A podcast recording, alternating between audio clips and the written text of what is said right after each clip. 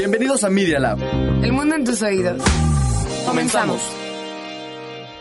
Los hechos, comentarios y opiniones expresadas en este sitio y programas son responsabilidad de quienes los emiten y no reflejan bajo ninguna circunstancia el punto de vista de la Universidad Panamericana o de sus autoridades y o representantes legales. Al colaborar, los participantes aceptan las transmisiones sin fines de lucro. Escuchas Media Lab.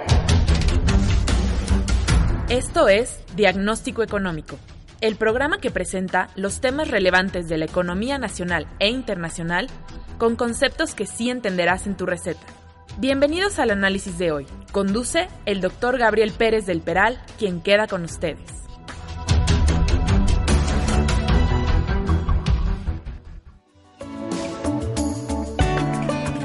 Muy buenas tardes, como siempre me da mucho gusto saludarles aquí en su programa de diagnóstico económico.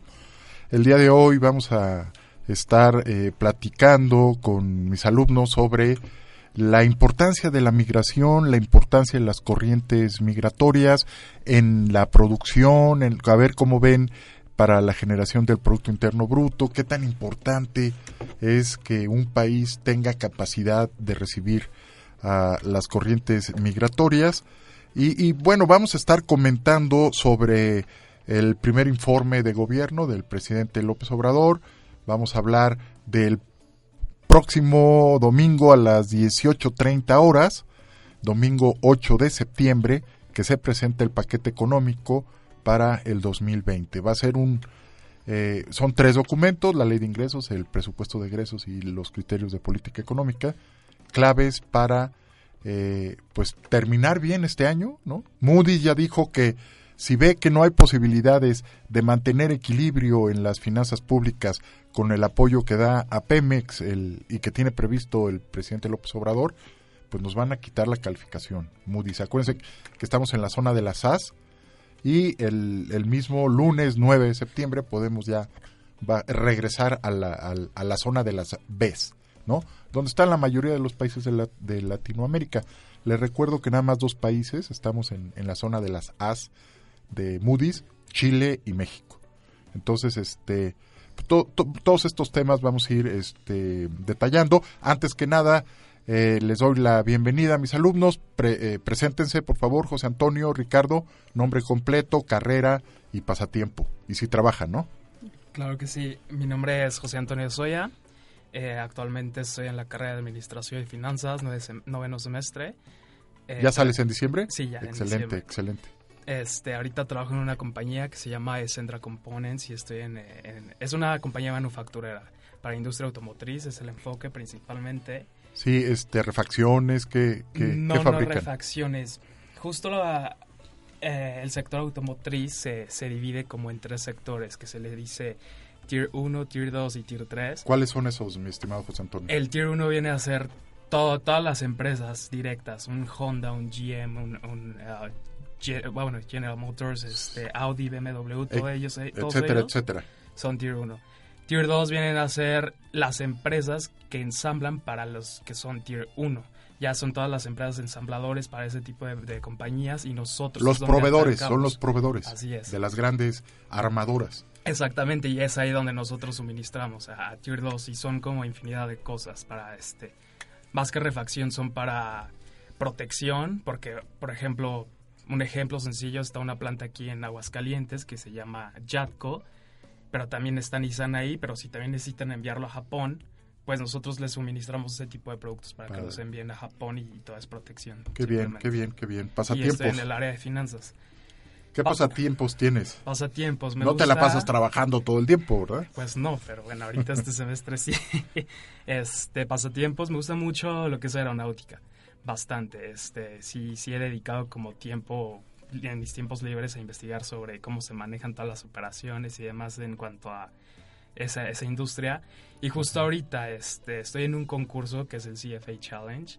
Y va muy de la mano porque la empresa que nos asignó el CFA es este analizar la, la empresa GAP, Grupo Aeroportuario del Pacífico. Ah, mira qué interesante. Entonces, pues va a estar interesante. Muy ad hoc interesante. quedó. Me gusta mucho este escuchar música. No puedo estar sin escuchar música. ¿Qué tipo de, qué tipo de música te gusta más? La que más te gusta. Electrónica. Ok. Electrónica, sí, es como lo que Perfecto. me motiva mucho. Muy bien. Pero en todo Pues, tiempo estoy escuchando música. Bienvenido, José Antonio. Gracias. Ricardo. Hola, yo soy Ricardo Infante Delgado, soy de noveno semestre de la carrera igual de Administración y Finanzas. Eh, pues yo la verdad me he dedicado a varias cosas. Ahorita, Eh, ¿en dónde estás trabajando? eh, pues no tengo un trabajo fijo en una empresa, pero trabajo más que nada con mi padrastro. Me dedico, se dedica a todo lo que es la construcción y el, en ingenier- ingeniería eléctrica. Entonces técnicamente soy financiero y, e ingeniero. Ah, qué bien. Este, hacemos mucho lo que son trabajos de obra y este cotizaciones ante CFE. Hago mucho lo que son contratos de luz y todo Com- lo que. Bueno, combinas bien Sí, tus y pues, especialidades. y pues me acabo de graduar de la carrera de mercadotecnia igual. Ah, también, excelente. Y en diciembre terminas finanzas. Así es.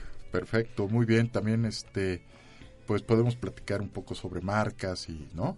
Ayer, ¿te acuerdas que comentábamos en clase, ¿no? ¿Cuál es la disyuntiva Ah, de un competidor ante este contexto de marcas que se está dando eh, en, hoy en día y que pues, llegó a, plantearse el, el dilema, las empresas por ahí de finales de los ochentas del siglo pasado, que, que era más conveniente eh, en, una estrategia de, de competencia, hacer rebajas, disminuir precios o fortalecer marca.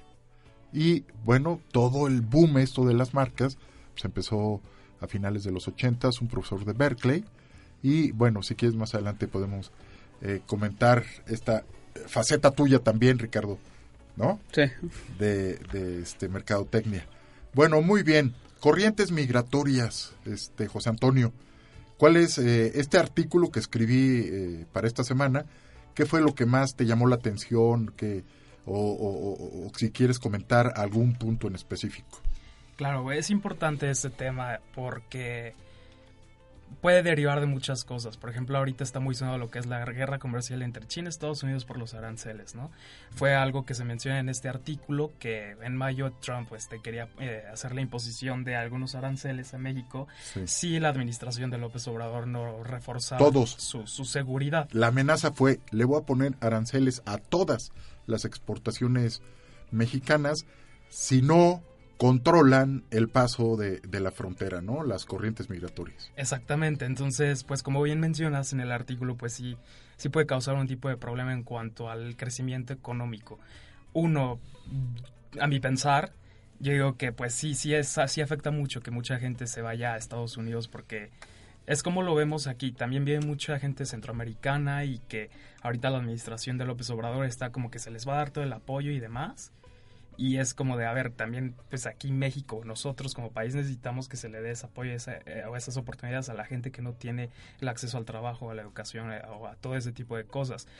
Es lo mismo que yo creo que pasaría en Estados Unidos, el que gente siga yendo de Centroamérica o incluso de aquí de México a Estados Unidos, pues sí disminuye como toda esa parte del crecimiento económico de Estados Unidos y, y, bueno, es interesante porque incluso mencionabas de Japón, que en Japón pasó exactamente lo mismo, que tuvieron Sí. un déficit justo cuando Una población la envejecida, población era grande. ¿no? exacto. una población envejecida, ¿qué es lo que genera? Fíjense qué curioso, aumentan los niveles de ahorro, ¿no? Ya la gente grande empieza a, a prever, ¿no? Sus gastos y empieza a ahorrar más después de que se jubilan y eso eh, hace que se inhiba, ¿no? Eh, la actividad económica. Entonces, ahí viene una este, importancia eh, que, me gustaría subrayar de las corrientes migratorias. Uno, son de jóvenes, ¿no? La mayoría de las corrientes migratorias son jóvenes, refrescan las ideas en las economías y es este pues un impulso importante a la actividad eh, económica. Si detienes esos flujos migratorios, se puede presentar lo que el economista de, de la Universidad de Harvard, ¿te acuerdas que, que lo mencioné? Larry Summers, llama eh, pues la, la enfermedad ¿no? de los países eh, desarrollados, que es el estancamiento secular. ¿Tú cómo ves, este Ricardo, la importancia o no le ves alguna importancia a estas corrientes migratorias a nivel este, de todos los países y, e históricamente, ¿no? No, definitivamente tienen una gran importancia. Eh, todo tiene que ver con mucho con el desarrollo porque la población de tal país está siendo cada vez más vieja. Entre más grande seas, el moverte a un país es mucho más difícil, así que es obvio que los jóvenes es más fácil que se puedan mover. Y pues como está, eh, estábamos viendo eh, el día anterior, ya pues a nivel global se está entrando una recesión. Tanto Europa ya entró en recesión, es probable que Estados Unidos también entre en recesión y pues México pues tiene un crecimiento económico negativo.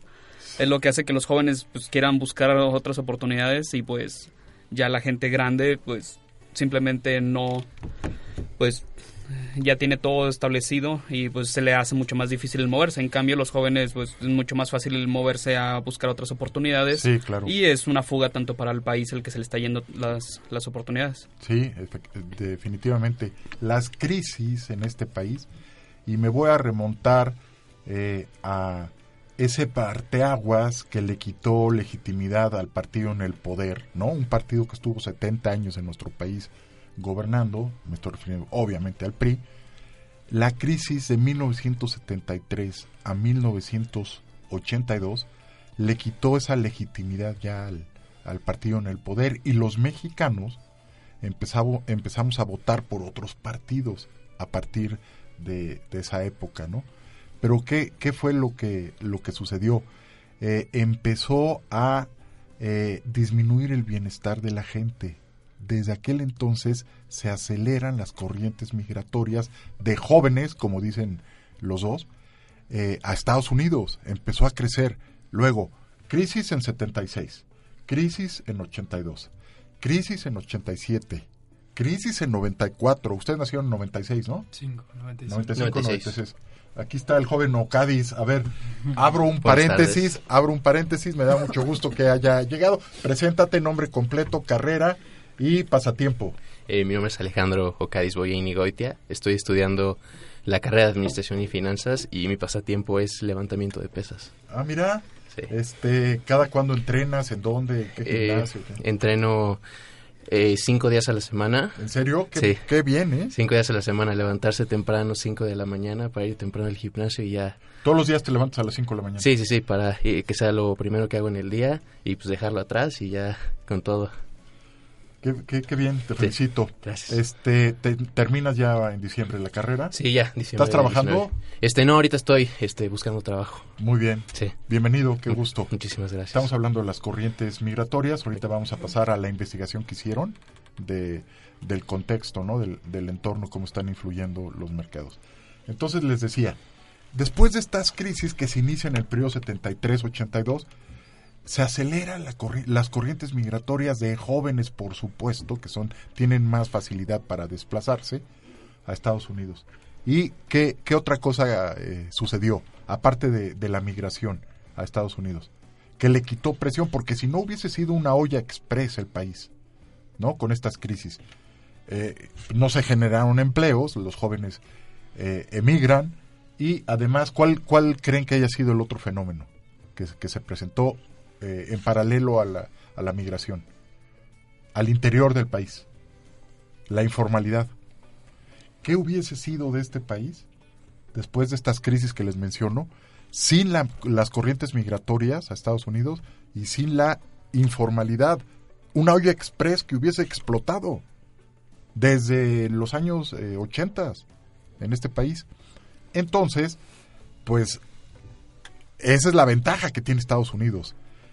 Eh, ideas frescas, eh, un salario menor al que un sindicato en Estados Unidos firmaría un contrato y por eso se ha facilitado y se ha dado la porosidad de las de la, de la frontera norte, ¿no? En nuestro país. ¿Tú cómo ves lo de las corrientes migratorias, joven Ocadis? Pues eh, pienso que ¿Qué importancia le ves? ¿O no? ¿O ninguna? Yo pienso que sí eh, estamos viendo que es eh, importante la migración porque también pienso que parte del discurso político de muchos gobiernos ¿Sí este, pudiste ver el artículo? Sí, Ah, sí, sí, sí. Sí, mu- mucha parte de, de este del discurso de los gobiernos populistas va en contra de que no quieren que, que la gente esté emigrando a su país.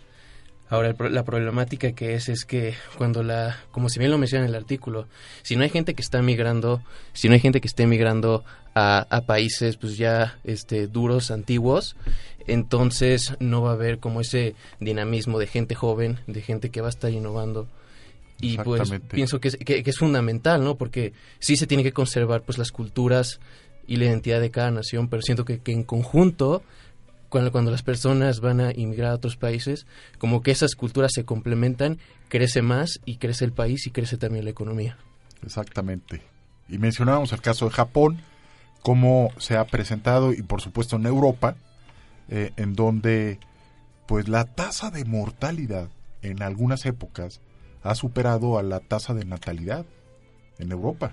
Entonces, necesitan, no es ya gratis que la señora Merkel en Alemania haya aceptado eh, 800 mil sirios, que fue cuando el, señor Cameron en Inglaterra pues eh, se quejó y dijo no es posible que estén aceptando esa cantidad de, de, población migrante, José Antonio.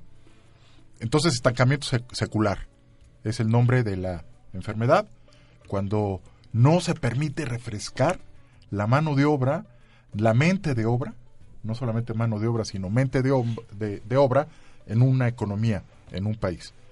Y pues, ¿por qué es importante en, en, en, la producción? ¿no? ¿Por qué es importante para las empresas? ¿Qué les parece si hacemos un corte de estación? que Dante ya nos está solicitando y regresamos con el tema de la importancia de las corrientes migratorias en las empresas.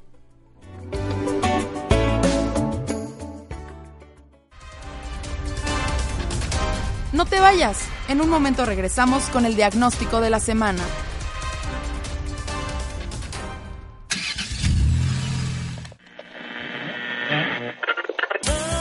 La cuarta temporada de Rocola llegó a Media Lab. Cada banda o artista tiene una canción con la que todos la identifican, pero ¿eso la hace un clásico? No dejes de cantar y averígualo en Rocola, todos los lunes de 12 a 1 de la tarde.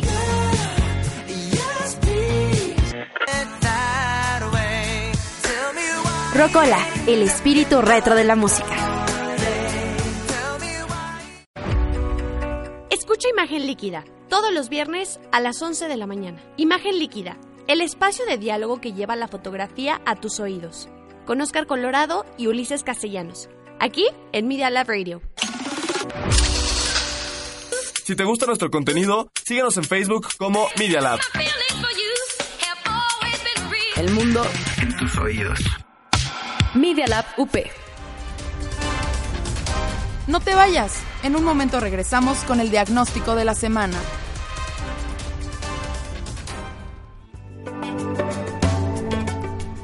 Muy bien, en el corte estábamos platicando de de este, esta importancia ¿no? que tiene la mano de obra, esta importancia que tiene eh, la oferta laboral en eh, la productividad de, las empresas, ¿no? Eh, ¿qué, ¿De qué te llamó la atención, José Antonio, en esta parte, ¿no? De la última parte del artículo. ¿Te acuerdas que mencionaba qué es lo que está generando la, la, la combinación de capital y mano de obra? ¿Se acuerdan que al final del artículo menciono que la inversión ¿no? en, infraestructura, en, capital, pues necesita en forma complementaria a la mano de obra? Entonces, si esta escasea, si esta disminuye, pues los empresarios no se van a animar tan fácilmente a invertir. Son, son, este, son complementarios, no son sustitutos. Entonces, pues qué importante mantener ese, esa fluidez, ese dinamismo de los aspectos demográficos, porque la demografía sí está influyendo en la productividad de, de, un país.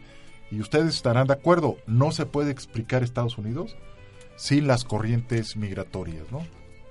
Eh, la, la, misma familia del presidente Trump es este de, migrantes de Europa del Este. Entonces, eh, eh, llama mucho la atención, ¿no? Fue una bandera de su, de su campaña el, eh, el aspecto proteccionista, el aspecto eh, populista, por supuesto, que ya lo mencionaba eh, Ricardo, y pues va a seguir con lo mismo. ¿eh? El muro, ya hace un par de días, el Pentágono aprobó 3.600 millones de dólares para eh, otro tramo de, de este muro que fue clave para que el presidente Trump ganara la presidencia. No sé cómo lo ven ustedes.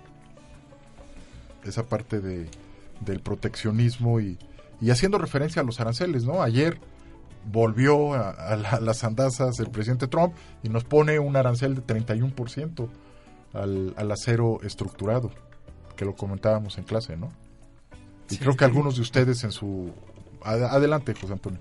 No, no, justo. Bueno, retomando un poco, un poco lo de eh, la población, que a más grande sea la población, pues disminuye el crecimiento económico y justo, pues se menciona, al disminuir ese, ese crecimiento económico hay menos inversión de capital o demandan menos capital, tanto nosotros como personas, los que desean ser inversionistas e incluso las personas.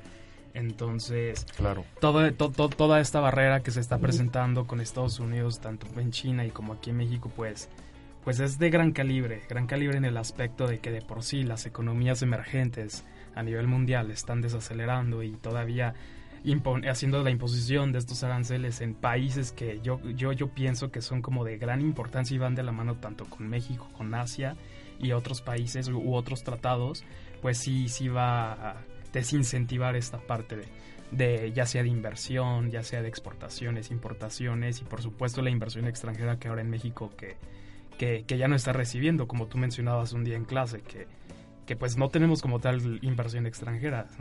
Andrés Manuel decía de que... que pues, están entrando creció. recursos y todo. Hoy lo volvió a decir en la, en la conferencia de la mañana, no sé si la escucharon, que como nunca está entrando dinero a través de la inversión extranjera, es puro cuento. ¿Qué, es la, ¿Qué está pasando? Es reinversión de las empresas que están en el país. No es dinero fresco que esté llegando. Es importante. Sí son los 18 mil millones de dólares en este primer semestre, pero es la reinversión. Y, estoy pensando eh, ahorita en Citibanamex, que parte de sus utilidades las reinvierte. eh, antes Bancomer, ¿no? Ahora Banco Bilbao Vizcaya Argentaria, eh, Santander, etcétera, Walmart, están reinvirtiendo las utilidades y, se contabiliza como inversión extranjera. Pero no es recurso fresco que está entrando. Ojo con eso, ¿no? Sí, y también pienso que, es importante mencionar que el 80% de todas las inversiones de México provienen de, extranjeros. Entonces siempre hay que, eh, se tiene que procurar tener un ambiente seguro para que los inversionistas si- sigan teniendo un incentivo para seguir invirtiendo aquí en México. Exactamente. Eh, algo que Sí, Ricardo. vi, vi el otro día de que ah, empezó a decir la bolsa mexicana que las fibras ahora en México están más atractivas, que desde que inició el año han subido un 34%. A ver, explícanos primero al auditorio qué es una fibra. Bueno, las fibras es un indicador financiero el cual refleja lo que es la infraestructura del país. O sea, cada vez que sube el indicador significa que la gente está invirtiendo más en infraestructura. Es un vehículo financiero, una fibra, es un fideicomiso para canalizar recursos a infraestructura, efectivamente. Y pues AMLO hizo, re- remarcó esto de que las fibras es- están aumentando, es decir, que la infraestructura está aumentando, pero pues en realidad solo es el reflejo de la tasa de interés, ya que como empezó a bajar, empezó a decir que la infraestructura está aumentando, pero en realidad es incorrecto, ya que pues simplemente estás protegiendo, como estás protegido contra la inflación y el hecho de que la tasa baje hace que el dividendo se vea más atractivo, sobre todo porque crece. Ok, muy bien. Entonces, este, y de hecho comentábamos, ¿no? Cuando estabas presentando tu, tu investigación, Ricardo, de eh, los recursos que ha eh, utilizado de la recaudación López Obrador para eh, terminar el, el nuevo aeropuerto de la Ciudad de México, ¿no? Hay una fibra ahí. Y también liquidó a los que habían firmado ya un contrato que en estos días fueron este una noticia por parte de la Secretaría de Comunicaciones y Transportes por un monto de 75 mil millones de, de pesos, ¿no? Para terminar con los contratos. Sí. Efectivamente. Bueno, muy bien. Eh, José Antonio, ustedes mencionaron, mencionaban sobre la situación de los afores, ¿no?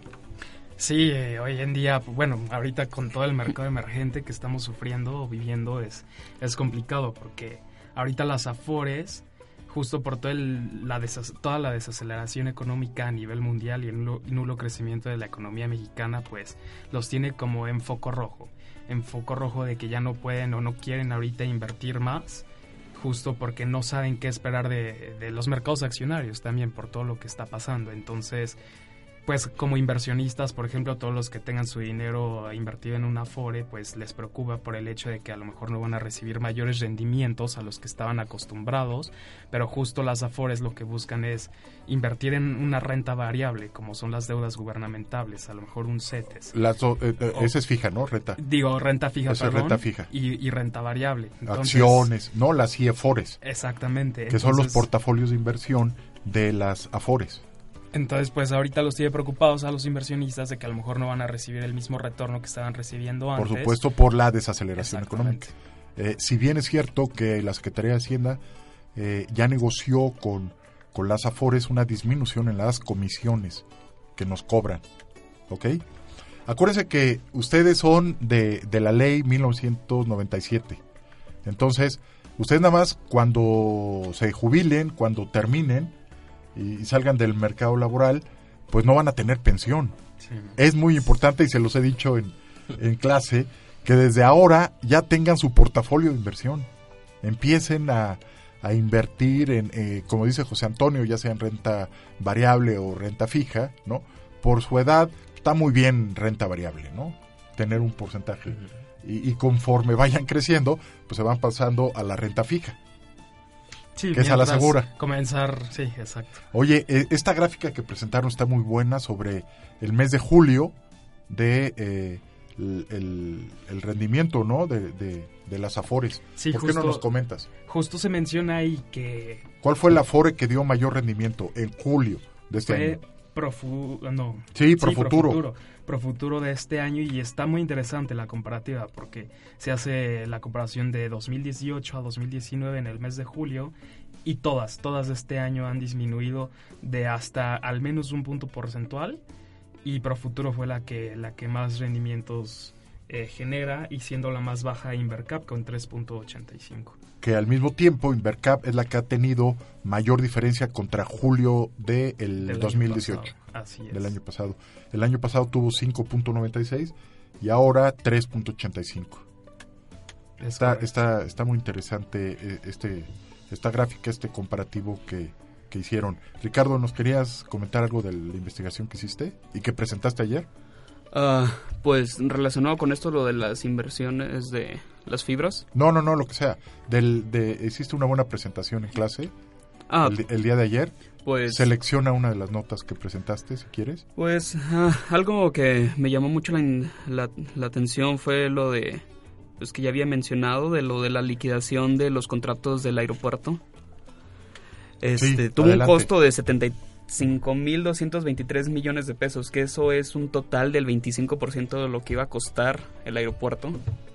Pero estos solo son los contratos, o sea, todavía faltan la fibra, la fibra, las fibras, eh, los tenedores de bonos, los tenedores de bonos y entre otros y casi toda la liquidación de ese simple capricho que tuvo era que será casi el 90% de lo que hubiera costado el aeropuerto. Este no, no tanto, pero sí el presupuesto de tres secretarías este año. Sí. En 2019.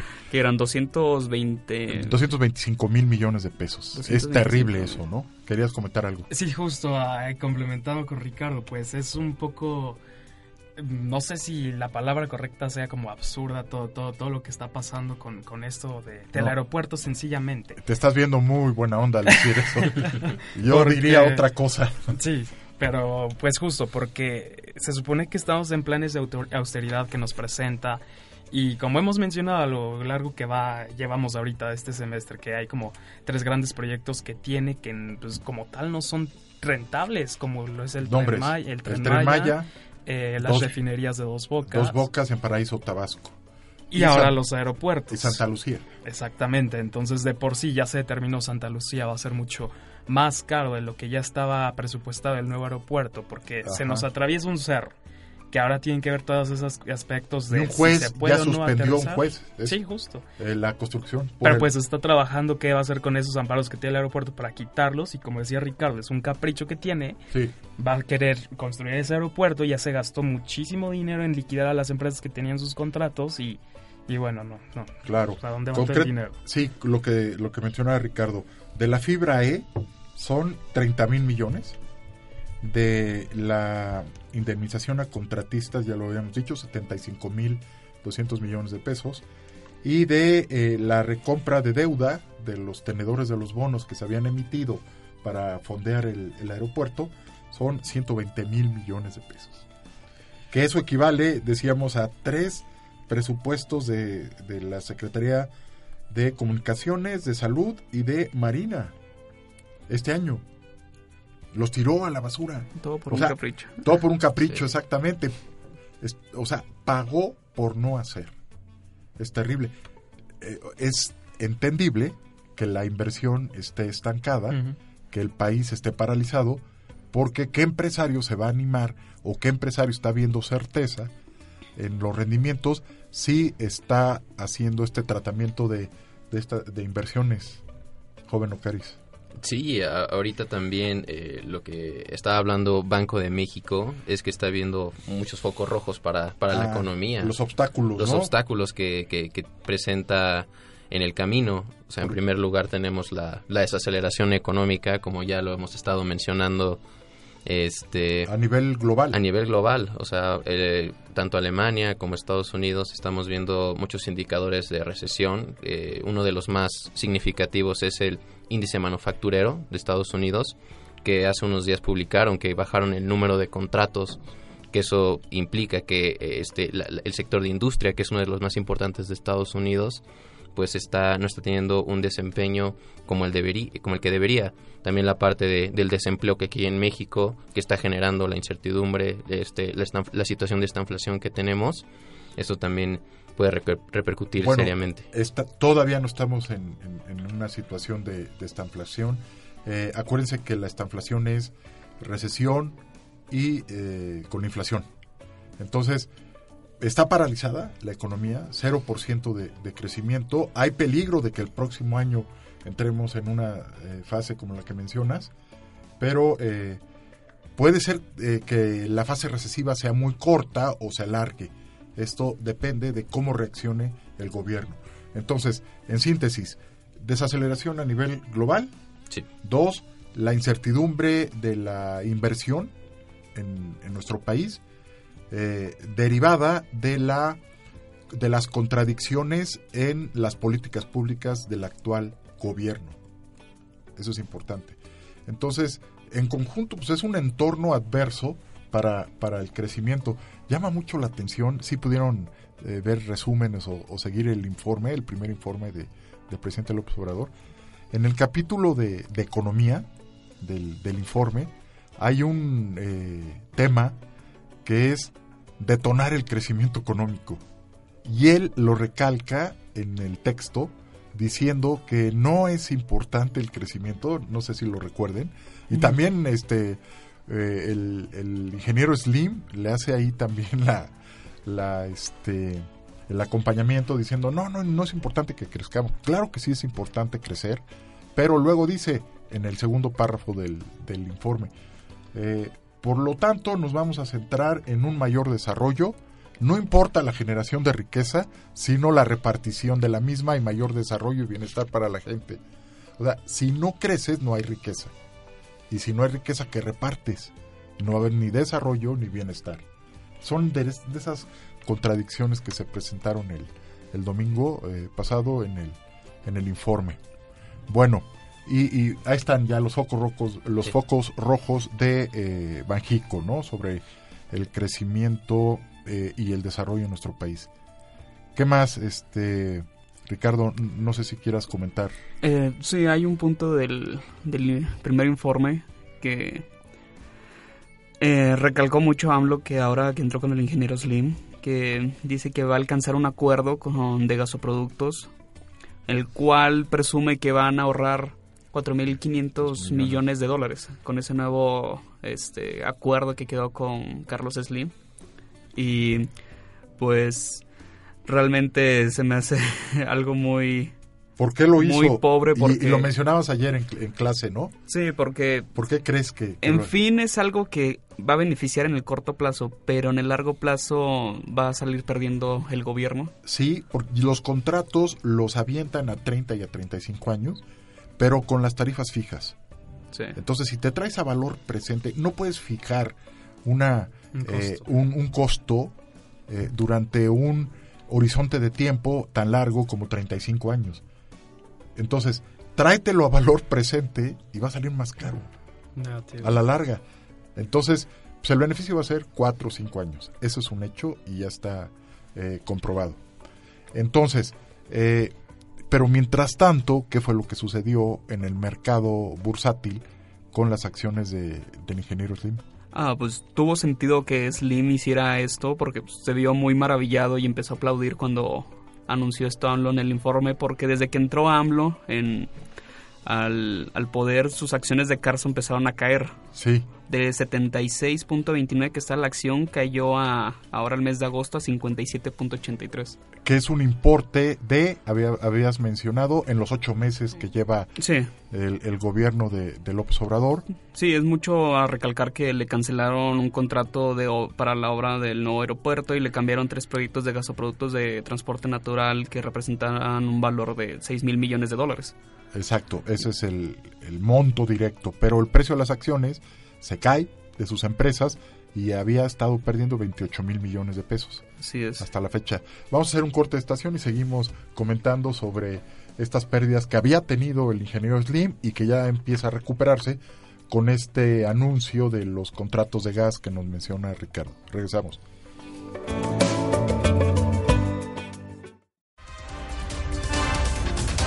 No te vayas. En un momento regresamos con el diagnóstico de la semana.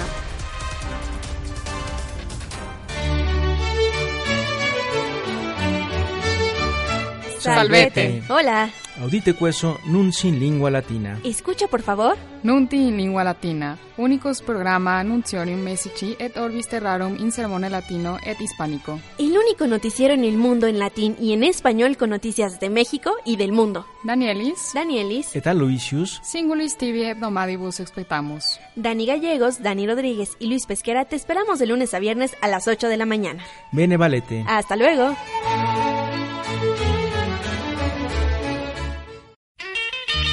Coffee Break, lunes y jueves de 12 a 1 de la tarde, solo por Media Lab. ¿Qué haces? Sigue nuestro Instagram como arroba medialab-up. Arroba medialab-up. Estás escuchando Media Lab. Pequeñas ideas que se convierten en grandes proyectos. Continuamos con su consulta. Aquí está su diagnóstico económico.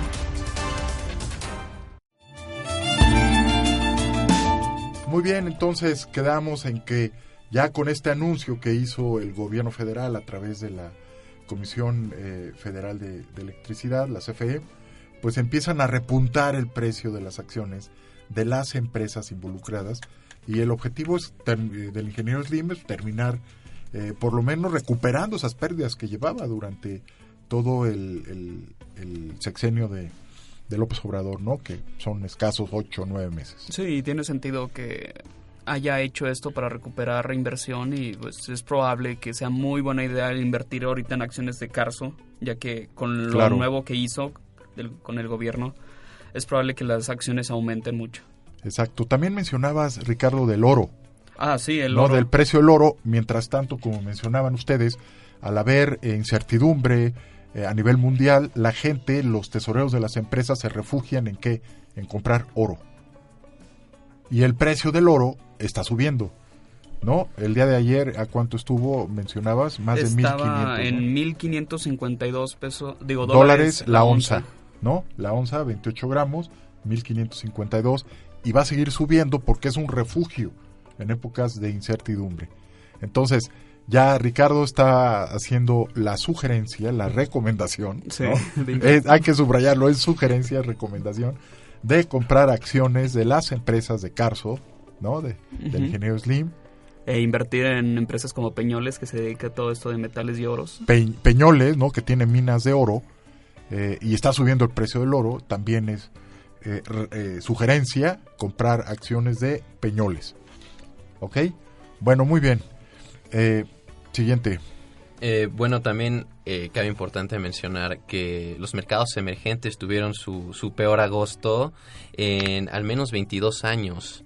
Esto pues, resulta sorpresivo y se lleva a causa de pues, la guerra comercial entre China y Estados Unidos que afecta enteramente a todos los mercados emergentes y también pues la crisis que ahorita se está viviendo en Argentina. Eh, Creo que es importante mencionar que México, Argentina, Egipto, Turquía, todos estamos como en un paquete de, de mercados emergentes. Entonces, si la percepción de, de países como Argentina eh, están viéndose tan afectadas, pues es igual probable que nos afecte a nosotros también. Y pues esto, esto refleja también la desaceleración que, Sí. está, que está pasando. Esto que menciona su compañero es muy interesante porque nos tienen en un portafolio de inversión a los países emergentes. Entonces, si se cae Argentina, empieza a perder en, en términos netos el portafolio, ¿sí o no? Sí. Entonces, para no seguir perdiendo, ¿qué empiezan a hacer? A vender otros activos de otros países, ¿no? Se llama stop loss, el- lo que hacen los manejadores de los portafolios. Deja de perder, vendes Brasil, vendes México y detienes esas pérdidas netas del, del portafolio. Entonces, efectivamente, si tiene problemas Argentina, ¿no? Se empieza a dar esta, este contagio en, en- en otros países similares y, y ya ha pasado en otras ocasiones, ¿no? ¿Qué más? Te interrumpí, eh, síguele si quieres. Y pues sí, o sea, esto también se vio por porque México bajó tasas de interés por primera vez en, en cinco años, ¿no? Entonces esto refleja un poco la situación y pues ya muchos analistas están hablando de que lo más seguro es que septiembre pues pueda seguir Sí. seguir lo- estas esto que ha pasado en agosto. Sí, eh, y el 26 de septiembre, nueva reunión del Banco de México y también unos días antes, nueva reunión de la Reserva Federal, en donde eh, pues va a bajar el señor eh, Powell 25 puntos base. Y, y México tiene que hacer lo mismo. Y por lo menos terminar eh, eh, 2019 con 50 puntos base abajo. ¿no? Chile esta semana acaba de bajar 50 puntos de un jalón su tasa de interés. Entonces, ¿cuál es, y lo hemos mencionado este, en clase, cuál es la responsabilidad del gobierno? ¿Cuál es la responsabilidad de la política económica? Llevar lo más rápido que se pueda a la economía mexicana a su tasa neutral de interés, que es 8.25. no, la neutral. Seis. 6. Ah, la neutral. es 6. 6. Y, y estamos en 8. Entonces, entre menos se tarde para llevar a la economía a, a 6, que es la neutral para nuestro país, pues va a ser eh, benéfico para el dinamismo económico, generación de empleos, ¿no? Eh, ingresos, lo que mencionaba el presidente, bienestar para la gente. Mientras no llegue a hacer eso, entonces se puede complicar. Y además que tenga más congruencia en sus políticas eh, económicas, ahora que presente a las 6.30 de la tarde, el próximo hay que estar pendientes, a las 6.30, próximo domingo, 8 de septiembre, Hacienda sube a su página el paquete económico para el 2020. Entonces, es muy recomendable que bajen todos los documentos el, ya el domingo en la noche para empezar a ver. eh, váyanse, yo les recomiendo al, al, al PDF de Criterios de Política Económica, Criterios Generales de Política Económica, y el último cuadro en el anexo, ahí trae el resumen de los pronósticos que tiene el, el gobierno para el próximo año, ¿no? ¿Cuánto espera de, de precio del petróleo? Ustedes lo mencionaban, va a la baja, ¿no? Tuvo alguna subida en, en los últimos días, pero el- la tendencia es a la baja ante la baja del comercio y de la producción a nivel internacional. Eh, ¿Cuánto espera de tasa de interés? ¿Cuánto espera de inflación? ¿Cuánto espera de crecimiento para el próximo año? Realmente es un paquete el que va a presentar el domingo, realmente importante ante eh, pues lo que mencionaban, ¿no? El, entorno tan, tan este, complicado que, tiene el, mundo hoy en día. Muy bien, eh, joven José Antonio, algo que nos quieras comentar de, tu investigación. No, sí, justo. Y bueno, retomando ya el último, el último tema sobre la tasa de interés, se espera que Banjico la baje incluso a, a 7.5%. Entonces, sí es una cuestión que hay que revisar, sí hay una cuestión en la que hay que estar cautelosos. Y, so- y pues respecto al paquete económico, justo. También habrá, como comentábamos en clase, esperar a que eh, hagan las calificadoras su, su trabajo, su trabajo del paquete económico. si Exactamente. o no, y, Y a ver, y con lupa, va. el lunes van a estar, o desde el domingo en la noche, con lupa revisando esta, esta cuestión de Pemex, eh, el, el equilibrio, la disciplina en las finanzas públicas, va a endeudarse para apoyar a Pemex, eh, para construir su, eh, su el do- dos bocas en Paraíso Tabasco, eh, su tren Maya, ¿no? A ver, va a contratar más deuda. Todo eso hay que verlo con lupa. Y, y ya dijo Moody's, ¿no? Ahora, en esta semana. Si no vemos claro, le bajamos la calificación a México. Primero a Pemex. Y luego, al, Por lo sobe- tanto, a y luego al soberano. Sí, claro. Acuérdense que el, que el aval de Pemex es eh, el gobierno mexicano. Entonces, primero le baja a Pemex y luego al soberano, al país. Y pues es. de dónde vamos a tener todos esos ingresos, justo, si se está emitiendo más deuda. ¿Cuánto espera recaudar el próximo año? ¿no? To- todos estos, eh, todas estas variables económicas vamos a conocerlas el domingo en la noche. Y, y- y también por otro lado, ¿se acuerdan cuál es el último día para aprobar el, el presupuesto? En noviembre, ¿no? ¿En qué día? de 20... No, acuérdense, 15 de noviembre. 15. Y el, este, cuando es su último año de sexenio es hasta el 31 de diciembre. Pero ahora, primer año de gobierno hasta el 15 de, de noviembre, ¿no? Bien, eh, ¿qué más? Este, sobre Argentina, estaban mencionando qué problema tiene Macri, está acorralado. Pues justo, justo con el Banco Central de, Argentina que le restringe la compra de divisas. Porque pues el Banco Central le dijo que pues en cuanto la crisis financiera sigue, el país va a seguir con una profunda caída de su peso y pues toda la salida de los depósitos de los bancos pues va a tener una retracción en sus reservas internacionales y, y pues es algo, es algo, algo que hay que adoptar en el corto plazo, eh, corto plazo y de manera rápida porque pues si no tanto los regímenes cambiarios del país van a estar como muy volátiles y pues se va a tener que fortalecer el funcionamiento de la economía. Eh, van a tener que contribuir como a una administración más decente en sus mercados cambiarios. Riesgo país, ¿a Que cuánto está? la volatilidad también. El riesgo país lo mencionas en el último párrafo. 2.500 puntos. No puede ser. Desde 2000. 2005 no se veía. 2.500 puntos base, el riesgo país, y control, control de, de- de cambios en, en Argentina, ¿no? No puedes mover las divisas, no puedes mover tu dinero eh, si el gobierno no lo autoriza de, de acuerdo a algunos estándares ya fijados. Y es, pues es, hay que ponerle lupa ahí también porque pues la volatilidad va a estar como a tope. Y pues los flujos financieros y los mercados accionarios también van a estar como muy volátiles. Entonces sí habrá que crear ahí ciertas cuestiones de coberturas pues que no nos afecten tanto. Y pues México, yo siento México, todo lo que pase y obviamente a nivel mundial, pero México es como muy afectado en todo, Sí, sí, todo este supuesto. tipo de movimientos. Sí, sí, sí, somos los, este, los principales socios, ¿no?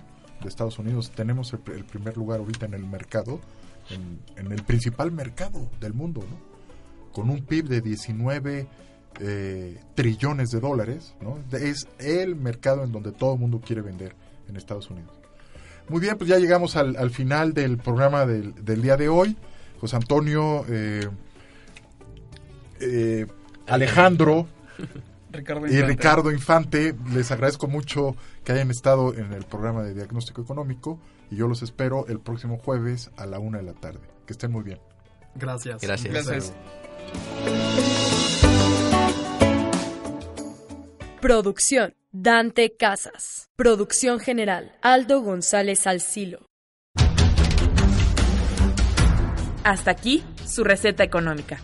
Lo esperamos en su próximo diagnóstico económico. Hasta entonces.